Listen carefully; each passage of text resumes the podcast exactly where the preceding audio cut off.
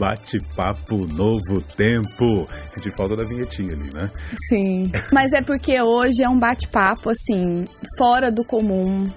O nosso bate-papo acontece na segunda, terça e quinta. Hum, hoje é extraordinário. E hoje é extraordinário porque a gente tem um convidado muito especial, que é o Dr. Douglas Sharpnell, já conhecido dos nossos ouvintes. Ele é gerente médico do Hospital Adventista de São Paulo porque hoje o bate-papo é para trazer alguns esclarecimentos e informações sobre o coronavírus. Todo mundo em casa. Essa novo tempo tá vazia, né, velho? Verdade. Bem, uh, uma coisa diferente que é olhar para o estacionamento longo ali Avante, que muitos colegas trabalham por aqui, e de repente você não vê aquele número grande de carros. Apesar de agora ser sexta-feira à tarde, o pessoal geralmente já partiu, já foi para casa.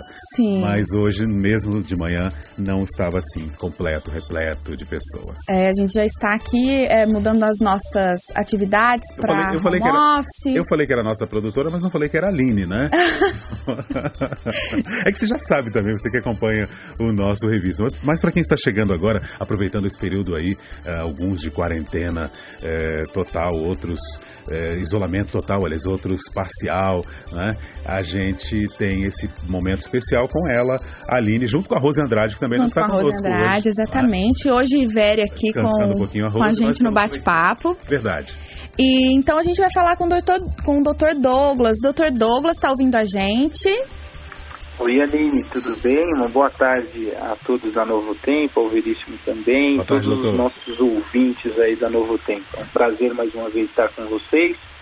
Mediante é uma crise é, mundial, né? Não dá nem para falar que é uma crise somente nossa, mas é uma crise mundial, uma pandemia Exato. que tem se alastrado assim de modo surpreendente por todo o nosso mundo, por todos os países aí, principalmente os nossos países aqui do Mercosul e também os países da Europa. Começou lá na, na, nos países asiáticos e lá a gente já esboça algumas resoluções do quadro, mas aqui e na Europa a gente tem sofrido um pouco com o quadro, né?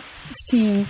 E, doutora, a gente já queria é, começar essa nossa conversa, esse nosso bate-papo, perguntando qual a principal orientação para esse momento de crise em que a gente está vivendo aí com o vírus e o que a gente tem que fazer de imediato. Aline, eu acho que o, o primeiro apontamento que a gente tem que dar para os nossos ouvintes é a calma e a tranquilidade. Uhum. As pessoas estão desesperadas e as pessoas, é, eu costumo falar para todo mundo aqui no hospital também, no nosso hospital de de São Paulo, que quando nós é, começamos a interagir de modo é, desesperador, a gente deixa de raciocinar. Uhum. E o raciocínio faz com que tomemos algumas decisões que são impróprias.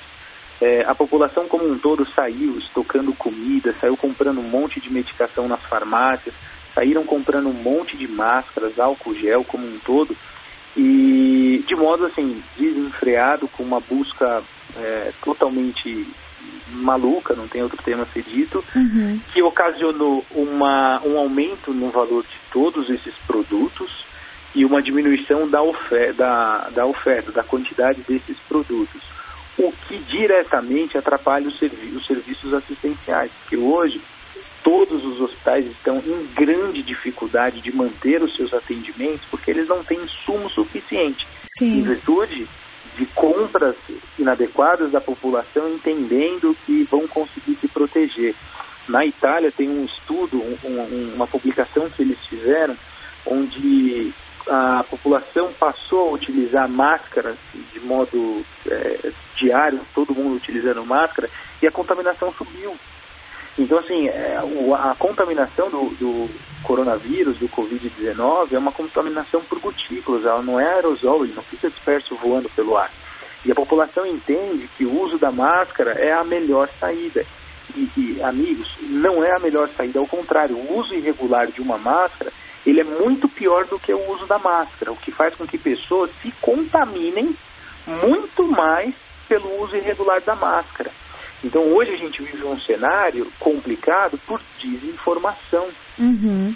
A melhor orientação para o nosso povo é ficar tranquilo, não precisar sair nos supermercados comprando, estocando comida, porque senão realmente a comida vai acabar para todo mundo, e isso vai ser um problema não ficar usando máscara de modo enfreado por tudo quanto é lado. O principal cuidado que a gente deve ter é com a higienização básica, lavar a mão consta, as mãos constantemente, usar álcool gel constantemente, evitar colocar as mãos principalmente no rosto. Um estudo italiano também mostra que a gente coloca mais de 200 vezes por hora a mão no rosto. Esse é o principal veículo de contaminação do vírus. As pessoas de máscara com hábito ainda de coçar o olho, as pessoas de máscara ainda com hábito de roer as unhas ou de colocar o dedo no nariz. Nossa, Essas sim. são as formas de contaminação do vírus. O vírus está se propagando e disseminando através disso. Porque a população está entendendo que com máscara eu estou protegido, protegido. quando na verdade sim. não é, amigos. Higienização das mãos, ficar longe de locais aglomerados, afastados de pessoas, poupar as visitas aos idosos, as pessoas que têm doenças, que têm comorbidades, essas são as melhores formas de ficar na nossa casa, restrito na nossa casa, quietinho ali, aproveitando a nossa família, curtindo o momento com a nossa família, é a melhor forma da gente conseguir controlar a propagação desse vírus, porque se nós conseguirmos controlar as pessoas contaminadas, logo o vírus não vai achar um outro indivíduo, porque ele não vai ter. Então ele vai morrer, o período dele vai acabar e ele vai morrer, e aí a gente vai poder voltar às nossas atividades do dia a dia automaticamente. Então, doutor Douglas, é, você reafirma e confirma que o, o, fato das pessoas estarem mais em casa é, é, é mais seguro e é importante nessa hora, né? deve ser feito. Na verdade, a, a, nossa, as ações do Ministério da Saúde elas estão corretas. Eu até levantaria que talvez se, se nós tivéssemos tomado algumas ações um pouquinho antes, uhum. é muito difícil essa decisão, pessoal. Porque quando a gente recolhe todo mundo dentro de casa, quando a gente pede para que todo mundo fique dentro de casa, nós estamos dando praticamente um basta na economia do país. Ou seja, a gente está falando, ó, a economia vai despencar, pessoas vão perder empregos, empresas vão falir. Isso é muito sério, então isso não é fácil. Eu não os culpo, mas assim, hoje é a melhor medida para que a gente evite o que é esperado, mais de 5 mil mortos. Então assim, a gente precisa evitar isso para a gente não ter esse cenário que hoje ocorre na Itália, que ocorreu no Irã e que ocorre também na Coreia do Sul. Uhum. Verdade. A diminuição da circulação das pessoas também enfraquece uh, o, que o vírus se propague com, tanta facilidade, né, doutor? É verdade. Justamente porque ele não vai encontrar ninguém para gerar o contágio, para uhum. se propagar. Ele não vai. O vírus é um vírus intra, é, o vírus ele tem uma essência que ele, ele é intracelular. Sim. Ele precisa estar dentro de uma célula. Se ele não encontrar um indivíduo, ele não vai encontrar uma célula, ele vai morrer. Sim. O tempo que ele fica na superfície, já surgiram vários estudos, três, quatro horas, cinco horas, nós ainda não temos. É um vírus de, de é um vírus novo, é uma família conhecida, mas é um vírus novo de dezembro de 2019. Então assim, nós não conseguimos ter todas as informações ainda. Até 13 de, de março, nós tínhamos em média 68 artigos publicados.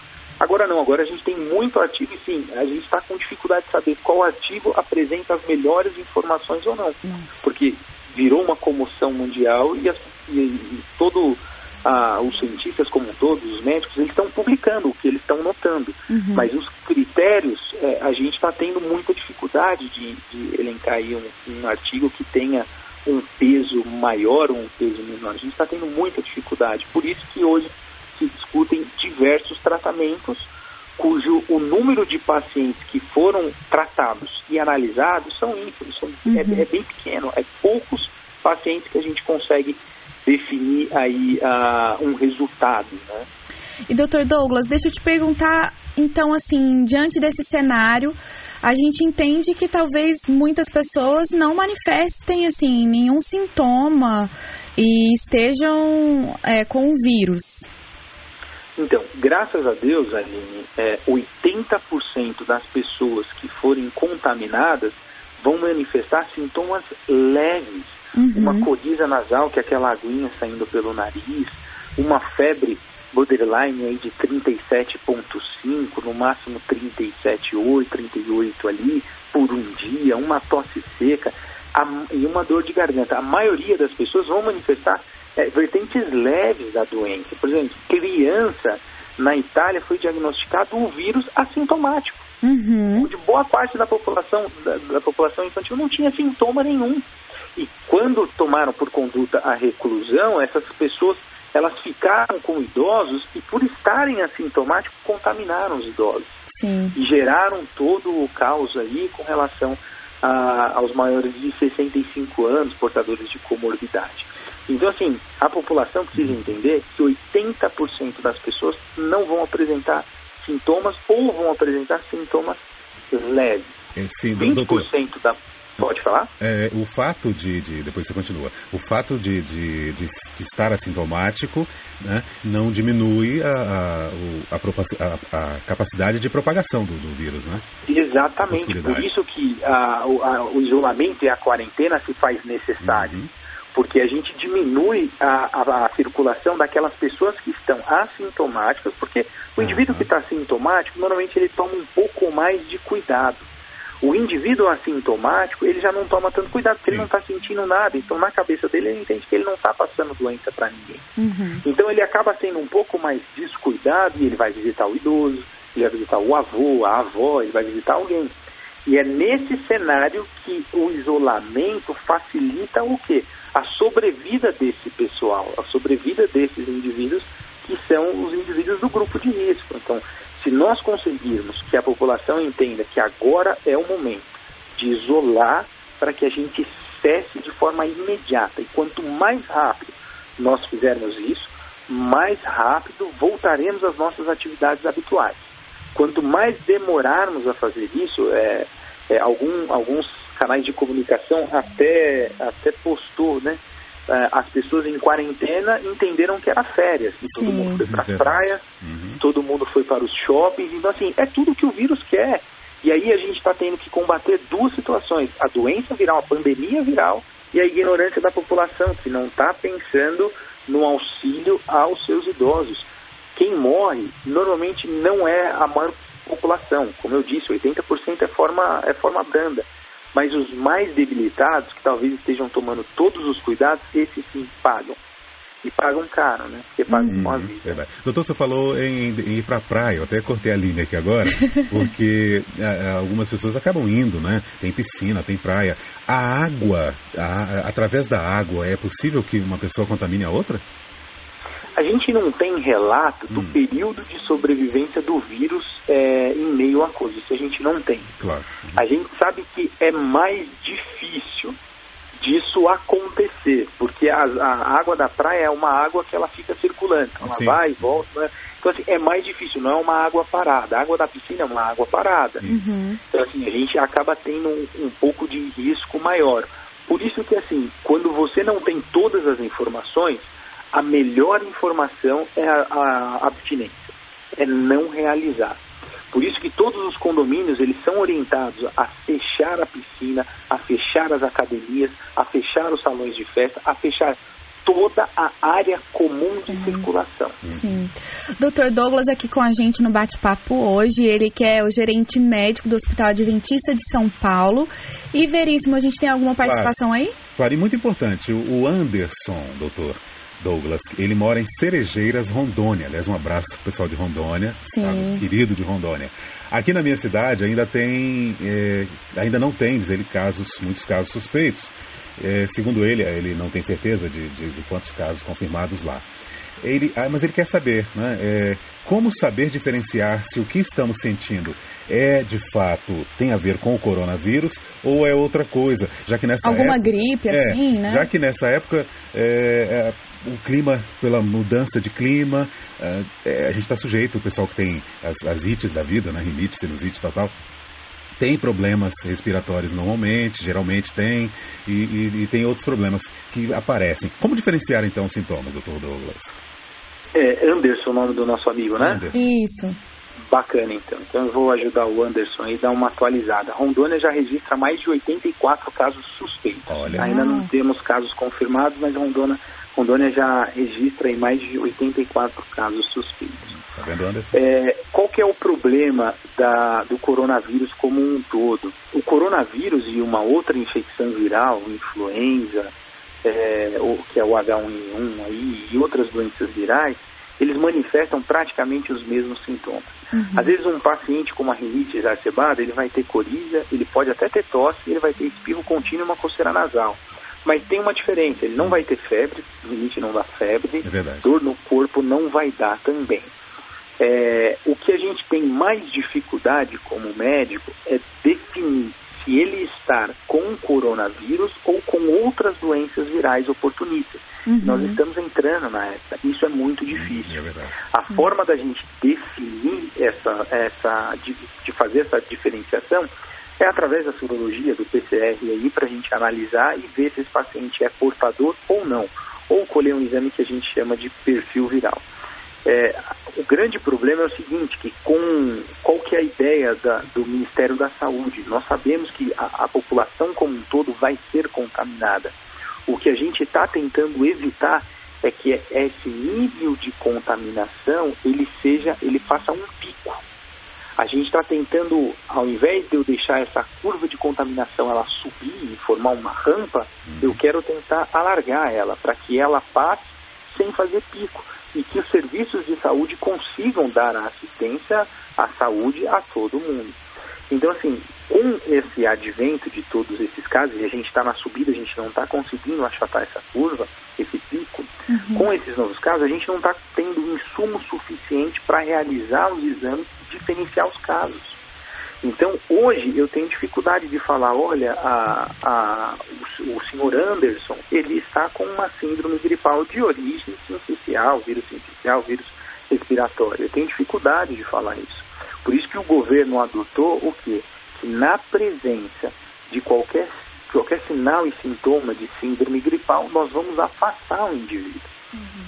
O que está correto, porque se eu não consigo definir se é uma doença por coronavírus ou se é uma doença viral, a melhor forma é eu também isolar ele. Porque agora, isolando ele, eu não deixo isso se propagar.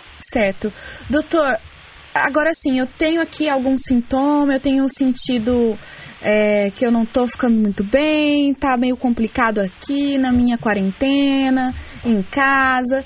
Eu quando eu devo procurar um hospital ou, no, ou assim, é o primeiro sintoma que aparece, eu tenho que ir para o hospital? Qual a orientação? O ideal não é buscar o hospital agora, de imediato, não é buscar o pronto-socorro, os pronto-atendimentos ou as unidades básicas de saúde, simplesmente porque eu estou com dor no corpo, eu estou fazendo um quadro febril uhum. e eu estou com uma tosse seca. Não, agora não é. Porque se você tiver com um quadro viral qualquer, você vai estar se expondo, ou se você até tiver com um quadro infeccioso de coronavírus, você vai estar expondo outras pessoas. Sim. Então o ideal agora é se hidratar bastante, fazer uso de sintomáticos e aguardar em casa, aguardar. Porque 80% da população vai ter sintomas leves, quadros leves, que tomando medicações sintomáticas, hidratando, dormindo bem, comendo bem, é, e bebendo bastante água, ele vai passar muito bem. Agora, doutor, eu estou em casa, meu cansaço aumentou, a ponto de eu não estar tá conseguindo ir abrir a porta. Eu estou falando, eu estou cansado. A minha febre mantém nas alturas. É, eu já não estou comendo mais. Uhum. É interessante eu buscar ajuda médica de forma imediata, porque as equipes estão se preparando, e boa parte das equipes estão preparadas para o diagnóstico e para e para o diagnóstico e também para terapêutico, para tratar de modo adequado. Hoje, é, em alguns pronto atendimento e pronto socorros, nós temos visto que eles até se até esvaziaram, diminuíram a quantidade de pessoas. E isso é o ideal, porque o ideal é que nós atendamos agora os pacientes graves, internamos eles. Uhum. E aí esses vão ser internados, vão vão para ventilação mecânica, vão, vão fazer uso de medicações para controlar o quadro e estabilizar ele. Mas esses casos precisam ser em casos graves. Piorei, doutor, piorei, não estou melhorando, estou vendo que eu não, que eu estou degringolando bastante, eu estou afundando bastante. Vem para o hospital que nós vamos te atender e vai ser bem atendido. Agora, doutor, antes do, do hospital, né, antes do, do, caso se agravar, o, o, a gente tem, eh, às vezes, aquele hábito de automedicação, né? Ou, é, se você tem um, um, problema específico e se repete, você tem alguns medicamentos que você já, já usa, né, já tem o hábito de usar para atenuar os primeiros sintomas. É, mas existem orientações também de, de, de, medicamentos que acabam fortalecendo o, o, vírus, o vírus, não é isso? É, na verdade, o Veríssimo, existem é, muitas notícias Sim. com relação a medicações que pioram o quadro clínico hum. e uhum. melhoram o quadro clínico. Só que nenhuma dessas notícias a gente conseguiu assim ó, analisar as medicações e falar assim, ó, essa realmente em 100% dos casos piora, com exceção de corticosteroides. Então, assim, corticoide. O que todos os estudos foram unânimes uhum. é que pacientes que é, utilizaram corticosteroides, aí, corticoides, prednisolona, betametasona, é, dexametasona e por aí vai, esses pacientes é, evoluíram com piora clínica. É, foi enviado aí também pelo, pelo presidente da França, é, ele, ele disseminando que o uso de alguns anti-inflamatórios, eles analisaram e viram que era ruim, ibuprofeno, cetoprofeno. Recentemente, a ANS contrapôs o argumento dele. Certo. E nos estudos chineses, nós ainda não temos informações sobre esses anti-inflamatórios. O que de certo nós temos, Veríssimo e Aline, é que o uso de sintomáticos, como dipirona, como paracetamol, é, para pacientes que são alérgicos a dipironas ou que tenham esse, esse hábito de tomar, eles não fizeram malefício nenhum a nenhum paciente. Então, essas medicações, a gente entende que, se for um hábito dos pacientes, eles Sim. devem ser utilizados. Doutor, estou utilizando dipirona, estou utilizando paracetamol, mas não está melhorando, minha febre mantém, eu estou piorando do ponto de vista respiratório, aí a gente tem que ir para o hospital para a gente analisar. Mas medicações que são sintomáticas, a gente entende que não existe uma restrição e até um consenso hoje que deve ser utilizado. Algo que no passado a gente sempre orientava o quê? Procura ajuda médica para uhum. fazer é, essas avaliações antes de entrar com qualquer medicação. É claro que o ouvinte que está tá nos escutando aqui, ele entender, ah, então o doutor está falando que eu posso tomar. Não, não, não é tomar qualquer coisa. Uhum. O que o doutor está pontuando é o seguinte, sintomáticos como dipirona e paracetamol, nós podemos até concordar e aceitar. Sim. Qualquer outra medicação não deve ser utilizada, não deve ser utilizada. Alguns estudos mostraram aí um benefício sobre uma medicação que a gente usa lá para tratar os indivíduos que têm malária, que é a hidroxicloroquina. É, essa, essa medicação ela apresentou alguns resultados favoráveis, mas apenas oito pacientes, entre oito, menos de dez pacientes foram tratados. Então, assim, não dá para mim tratar uma população geral com um número pequeno de pacientes que tiveram benefício. Então, existe hoje, dentro da, da área de saúde, um, um, um consenso, um consenso, não, uma grande discussão. Vamos ou não vamos tratar esses pacientes com essas medicações? Alguns hospitais estão marchando e tratando os pacientes com essas medicações, mas tem que ficar bem claro que isso é uma terapia experimental, a gente não tem dados, e outros hospitais estão tratando de outras formas, estão dando todo o suporte para o paciente manter suas condições de vida e manter esse estado. Então, assim, é, hoje a gente costuma falar que esse tipo de tratamento no doente crítico, no doente é, já com, com, com sintomas agravados, é um tratamento passional. Nós estamos é, a, tratando para avaliar qual vai ser o, o, as alterações ou se vai cursar com, com resultados. Estamos aguardando o resultado final da China, estamos aguardando uma outra medicação, a Remdesivir, que o, o, o, americano, o Trump, está anunciando, uhum. para a gente ver qual vai ser o melhor resultado, o melhor desfecho clínico. Porque a nossa ideia é que o paciente tenha um, um, melhor desfecho clínico, não que ele use uma medicação que daqui a pouco resolve a questão viral e prejudica ele como um todo e aí eu deixo o indivíduo é, totalmente inviável para uma sociedade. Então, assim, existem muitos questionamentos ainda. Isso é, é o que acaba talvez trazendo mais pânico para a população, porque não, chega uma definição, mas tudo é muito novo. Então, assim, nós estamos é, cada vez mais tratando, lendo estudando e analisando os resultados apresentados nos outros países e aplicando aqui no Brasil. Doutor Douglas, eu tenho uma outra pergunta que é o seguinte. É, a gente, assim, às vezes está acostumado a fazer aquela receitinha caseira de mel, limão. É, isso é positivo? A gente tem alguma dica aí para ajudar na nossa imunidade nesse momento. É importante a gente se atentar a beber bastante líquido, se hidratar bem. Tem alguma dica, assim, que o senhor poderia dar pra gente nesse momento de quarentena? Claro, claro, claro. Existe, Aline Veríssimo, eu tenho certeza que vocês conhecem bem e já ouviram falar dessa escritora, Ellen White, Sim. onde ela escreve sobre alguns remédios que nós não precisamos pagar nada por eles, eles estão aí à vontade para gente, entre aspas, né? Porque a água hoje também é paga, uhum. assim, mas estão aí é, de fácil acesso para boa parte da população, que são remédios que conseguem, de certa forma, melhorar a nossa imunidade e nos deixar apto a combater diversos quadros patológicos. Então, Sim. beber água, ter uma oferta hídrica é, abundante é o ideal, descansar é o ideal, ter lá Dormir bem, 8 né? horas de sono, entre 7 e 9 horas, não passando mais que isso, não menos do que isso, é o ideal, sabe, é, é fazer uso do sol, olha, a gente está em quarentena, mas não podemos, podemos tomar sol, desde que aonde eu for, não esteja aglomerado, vai lá, toma o seu sol pela manhã, volta para casa, comer nos horários corretos, então tomar o seu café da manhã, almoçar, jantar, não fazer uso de bebidas que entorpecem a nossa mente ou que dificultam a nossa mente, ter hábitos saudáveis, como não fumar, não ingerir bebida alcoólica. Essas são ações que nós podemos fazer uhum. e, e, assim, não tem custo nenhum para nós e que fatalmente nos auxiliará no combate não só ao coronavírus, como qualquer outra doença viral. Nossa, muito bom. Dr. Douglas, é, Veríssimo, tem alguma participação aí? Tem uma perguntinha interessante aqui que chegou, tem algumas perguntas, né? O pessoal está com muitas curiosidades. Mas a Maria do Rio de Janeiro, ela diz assim: estou percebendo muitas recomendações né, em todos os meios de comunicação, mas tem um setor que não está se falando. Eu gostaria de saber como fica a relação entre os casais casados.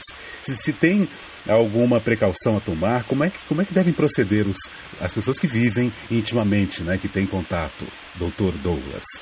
Ô oh, Maria, que pergunta, hein, Maria? Mas vamos lá, Maria. Primeiro ponto é o seguinte: é, se um dos, do, dos cônjuges apresentarem qualquer sinal clínico, ele deve ser isolado de todos. Não só do cônjuge, como de toda a família. E ele deve ficar em isolamento. Caso contrário, ninguém tenha nenhum sinal clínico, o ideal, tomando por base aí, o ideal é que assim, evitem dividir as mesmas coisas, os mesmos talheres, os mesmos copos. É claro que é, é, carinho entre os dois deve existir, não, não, não somos, não vamos é, causar divórcio no meio dessa pandemia. Sim. Mas, de qualquer forma, é, devem-se ter cuidados também, principalmente se um dos cônjuges apresentarem sintomas. Aí ele deve ser isolado, deve ficar em quartos específicos, separados, isso é quarentena é ficar separado, isolado dentro de casa. Quem for levar o prato, depois que trouxer a comida e as refeições, isso seja feito e que rapidamente a pessoa lave as suas mãos, higiene os pratos, de modo a gente não ter nenhum risco de contaminação. É, é uma pergunta capciosa, eu diria. Maria, essa é a melhor saída. E, e minha irmã, eu já, já de antemão falo, é, o epicentro da, da, do Covid é São Paulo, mas o segundo estado mais afetado é o Rio de Janeiro. Nossa. Olha aí, importante cuidar, né? A gente, falando em grupos de risco, né? A gente percebe na rua muitas pessoas idosas trafegando por aí. É, algumas vezes você percebe que são pessoas que vivem sós e tem que sair para resolver alguma coisa. Tem uma recomendação especial que o senhor daria para os nossos amigos, não só para os idosos, né? Porque é, muitas vezes os idosos têm pessoas de, de menos idade, filhos e, parentes próximos que têm, moram com eles, né? Alguma recomendação especial, doutor? Ouvidíssimo, é, é, graças a Deus, a população como um todo, boa, boa parte da população, elas têm se manifestado é, de modo muito caridoso, sabe? No, no, condomínio onde eu vivo, as pessoas colocaram até alguns anúncios nos elevadores.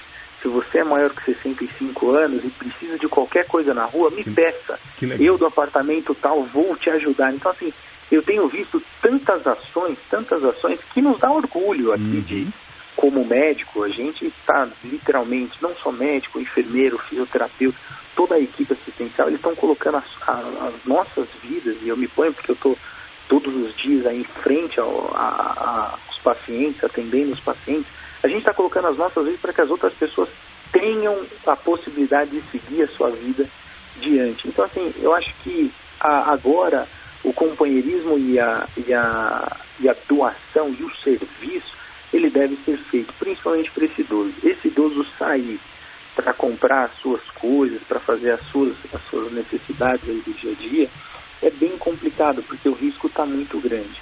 Mas se ele o for fazer, procure horários alternativos, onde não tenham aglomerações de pessoa, e sempre leve na sua bolsa um álcool gel para todo momento estar tá higienizando as suas mãos.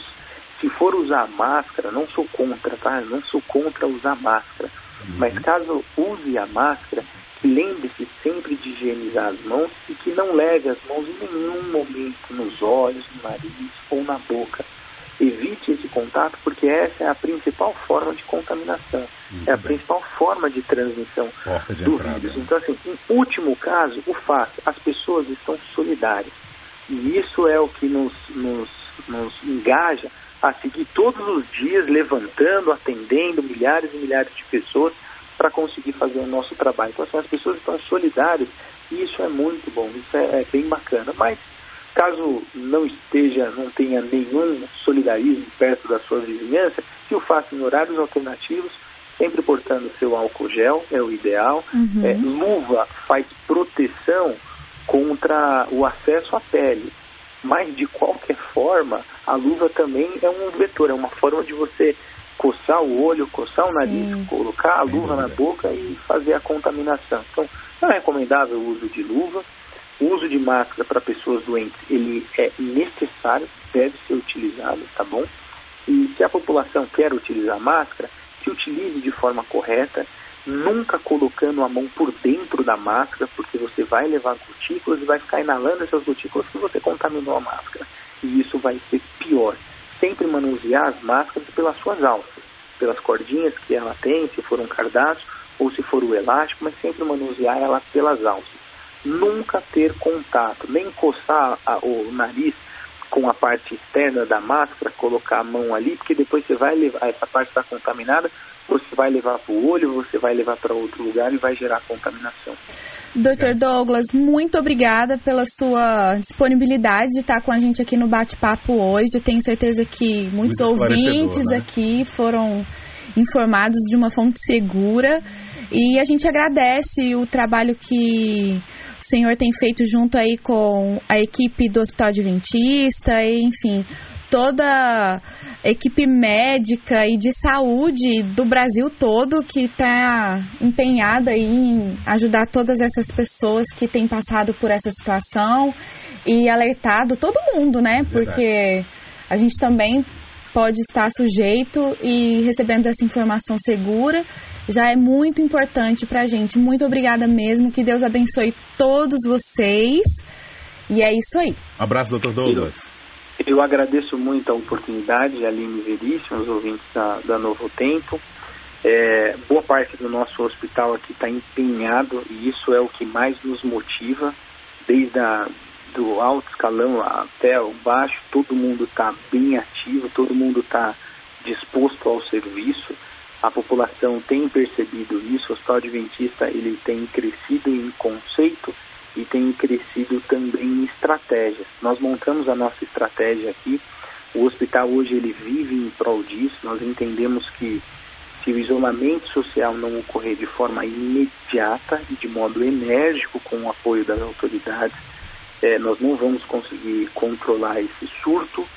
Vai existir um pico do qual a gente não vai conseguir ter leito suficiente para atender toda a população mas nós estamos é, seguros e confiantes de que a população vai entender os nossos chamados, entender os nossos apelos de ficar em casa e que a gente vai conseguir controlar esse surto. Minha equipe está extremamente preparada, todos estão engajados e assim eu fico feliz, porque estamos trabalhando num hospital disposto a atuar, onde todo mundo está tendo um absenteísmo, todo mundo está faltando, o nosso hospital, todos os profissionais estão aí encarando com, com muita fé em Deus, com muita sabedoria, a forma de conseguir conduzir e dar aí uma assistência a todo mundo que precisar.